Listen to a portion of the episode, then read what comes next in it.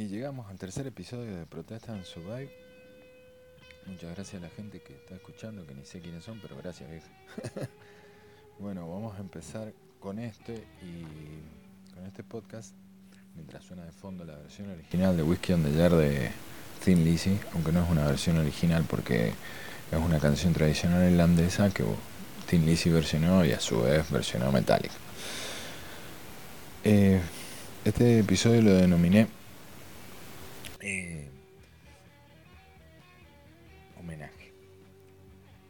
¿Qué pasó? Este 14 de agosto pasado, el viernes pasado, falleció Pitway. Estoy casi seguro que el 95% de la gente que, que, de la gente quizás algún día escuche esto, este nombre o el de Phil Mock no le signifique un carajo. Bueno, vamos a hacer un juego para ver la importancia de esta gente en el terreno musical, más del hard rock y del heavy metal. Por ejemplo, ¿les gusta el metal? Sí. Bueno, entonces, si te gusta el metal, ¿te gusta Maiden? Si la respuesta a ambas preguntas fueron positivas, podemos arriesgar un poco más. Si alguna vez fuiste a alguno de los tantos resi de Maiden en el terreno nacional, probablemente hayas escuchado la canción, una canción de fondo que anunciaba el comienzo del recital. Es más, esa, esa canción, una versión que hizo Maiden, salió en un lado B del simple Virus con Blaze Bailey. Dijo que lo mataron, pero bueno. Y si todavía te quedan dudas del link entre ambas bandas, quizás debas saber que Steve Harris, el bajista y líder de Maiden, es súper fanático de UFO y en especial de Pete Way, su bajista. Harris cuenta que la primera vez que conoció a los UFO, Pete Way quedó tan impresionado con que Harris haya hecho el viaje desde donde él vivía hasta donde era el recital solamente para ver la banda, que le pagó una habitación de hotel a este purrete para que, al que recién acababa de conocer para que pudiera estar con la banda. Algo que lo pinta de cuerpo entero. Por favor, háganse un favor y busquen Phenomenon de UFO. El primer tema que va a sonar es un clásico que tendría que estar a la altura de Stairway to Heaven, pero bueno, algo pasó. Doctor Doctor, que siempre abre los recis de Meyer.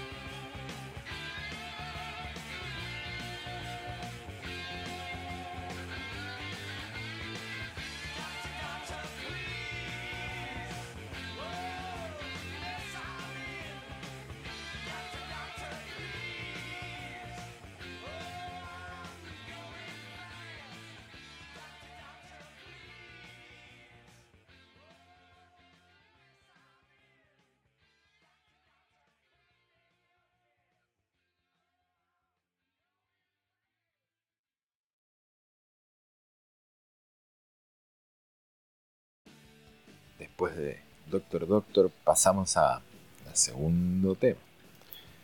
Mientras suena de fondo Bring Your Daughter to the Slaughter de Iron Maiden, un tema de Bruce Dickinson que después lo regrabó Maiden, pero bueno. Ahí tenés otra influencia de UFO y Pitway en el mundo del rock and roll. Y por si querés más razones para empezar a bucear en la extensa obra de este bajista icónico para tantos, podríamos hacerte la siguiente pregunta. ¿Te gusta Pearl Jam, no? Bueno, entonces si sos fan de Vedder y compañía, conocerás a, a McCready, que en mi opinión es uno de los guitarristas más subvalorados de la escena. Para no hacerla larga, McCready es un fanático confeso de Michael Schenker y UFO. Ahí valga la aclaración, Michael Schenker es el hermano de Rudolf Schenker de Scorpions y estuvo en Scorpions y la anécdota cuenta que en, una gira de Scorpions él llega a Inglaterra pero los demás Scorpions no llegan y él no sabe hablar una palabra en inglés no sabemos no sabe cómo llegó a una sala de UFO y empezaron a componer y por eso se convirtió en guitarrista de UFO por un tiempo largo. Va, no tan largo porque la verdad se llevan como el orto con Filmos. Es más, cuando Macri no está de gira con Pearl tiene una fundación de ayuda a niños con la enfermedad de Crohn. Que la enfermedad de Crohn eh, es la misma, eh, la tiene Macri, la, se la diagnosticaron cuando él tenía 21 años. Entonces Macri arma una banda tributo a UFO que se llama Flight to Mars, en el cual también toca, en la cual en la banda también toca el eximio baterista Barrett Martin, que quizá no le suene, pero quizá te suene Screaming Trees y Matt Season. Bueno, Barrett Martin tocó en Screaming Trees y, Matt Season.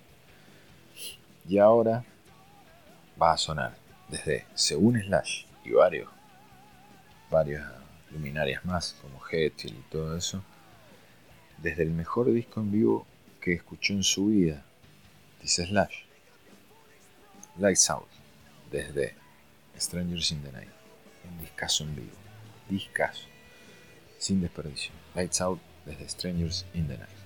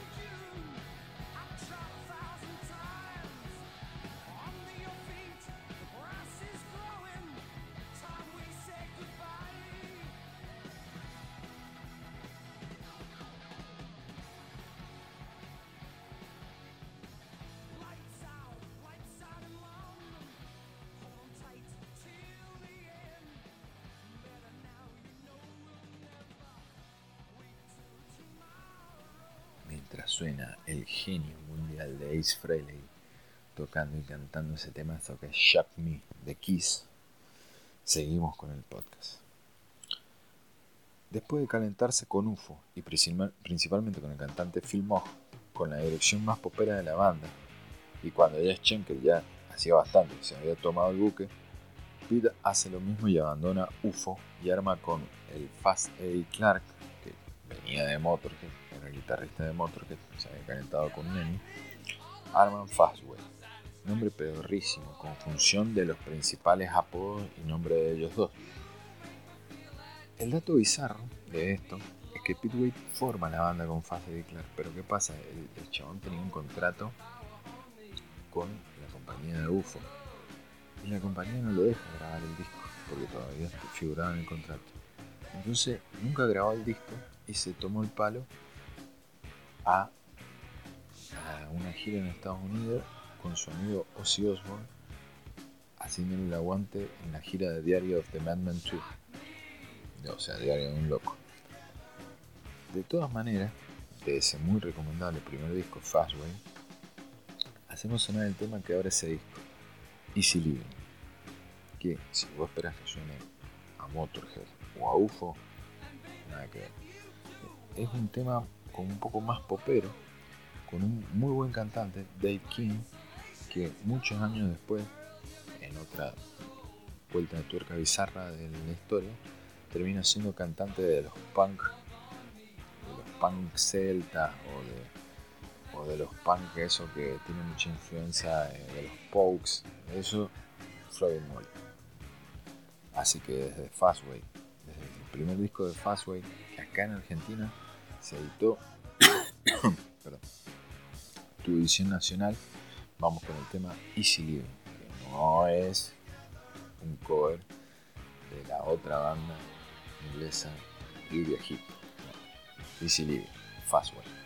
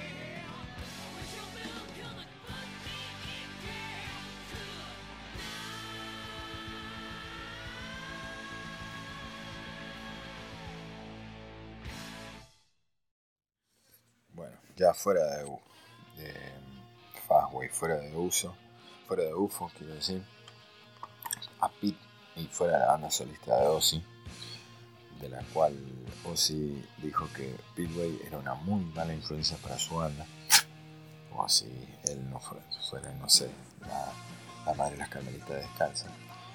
Eh, no le queda otra al bueno de Pete de armar su propia banda solista, la cual denomina Wasted. Bien, Pete, sabes hacer nombres, culero. Esta banda logró sacar cuatro discos bastante respetables en los 80, que incluso le permitió girar con bandas como Dio o Maya. ¿Qué pasa? Esta banda se disuelve a principios de los 90 para que Pete vuelva a UFO en el 92. En el 95 grabaron el muy recomendable Walk on Water, que no está en Spotify, el cual fue anunciado como la reunión del UFO más reconocido. ¿Qué quiere decir?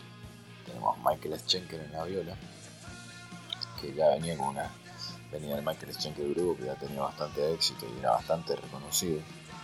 Paul Raymond en los teclados y en la viola, que también estaba en Western.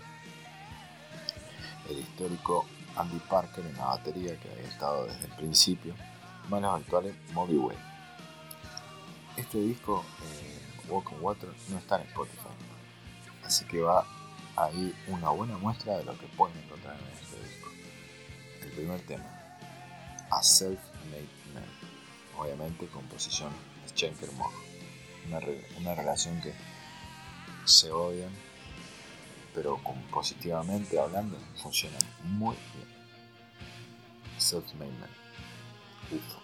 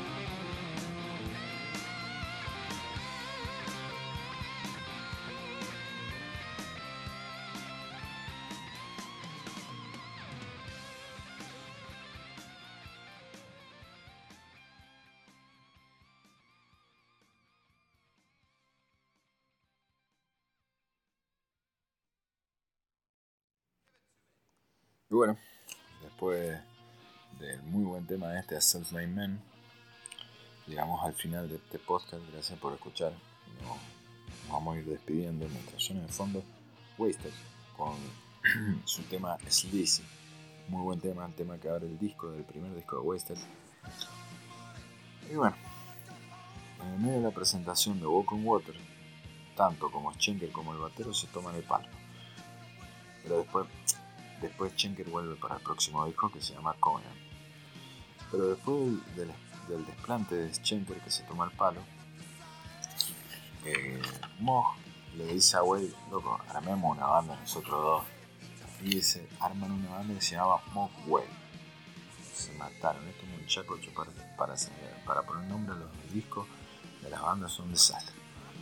En el 97 sacan Edge of the World, el primer disco de la banda Mogwai, contaba con el batero Isley Lumbar, que también tocaba en UFO en esa época, y un prodigio de la guitarra de Sharpnel Records. Sharpnel Records es un sello muy reconocido en los 80 que lo único que hacía era editar discos instrumentales de, guitarrita que lo único que querían hacer era parecerse a Martin y Black. Pero bueno, George Bell se llamaba este guitarrista. Un buen disco que nadie le dio bola. Un estigma pareciera que persigue a estos muchachos. Pero bueno, a estos pibes no les importó. Y en el 99 grabaron otro disco más con, la, con Mogwai, que se llamó Chocolate Box. Este, acá tienen otra formación que tiene a Phil Raymond de UFO, que tocaba las guitarras y los teclados, más Simone Wright en la bata, que supo tocar en vivo y en ACDC, y el bebé Jeff Coleman de la banda solista de Glenn Hughes. Conocí este disco gracias a la vieja revista Madhouse que le pusieron un correcto 7. Pero bueno, si esperabas un hard rock con grandes violas y la magia vocal de Mojo, está intacto, cabrón.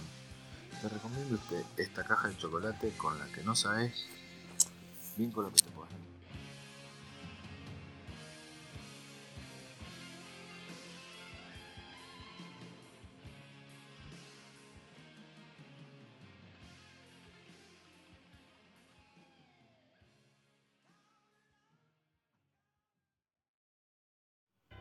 Bueno, ya, así que ya sabes, si te gusta el hard rock de gran factura, con un muy buen violero, un muy buen guitarrista y un gran bajista como era Pete Way, un tipo idolatrado por, por gente tan disímil como Nicky Six, eh, Steve Harry, eh, Kid Hammer, salieron un montón de luminarias del hard rock y heavy metal a dar sus condolencias. Yo creo que no debería pasar, dejar pasar UFO sobre todo también si te gusta esa onda del stoner rock, todo eso, UFO te puede llegar a gustar. Dale una oportunidad. Nos vemos en el próximo Protest Survive.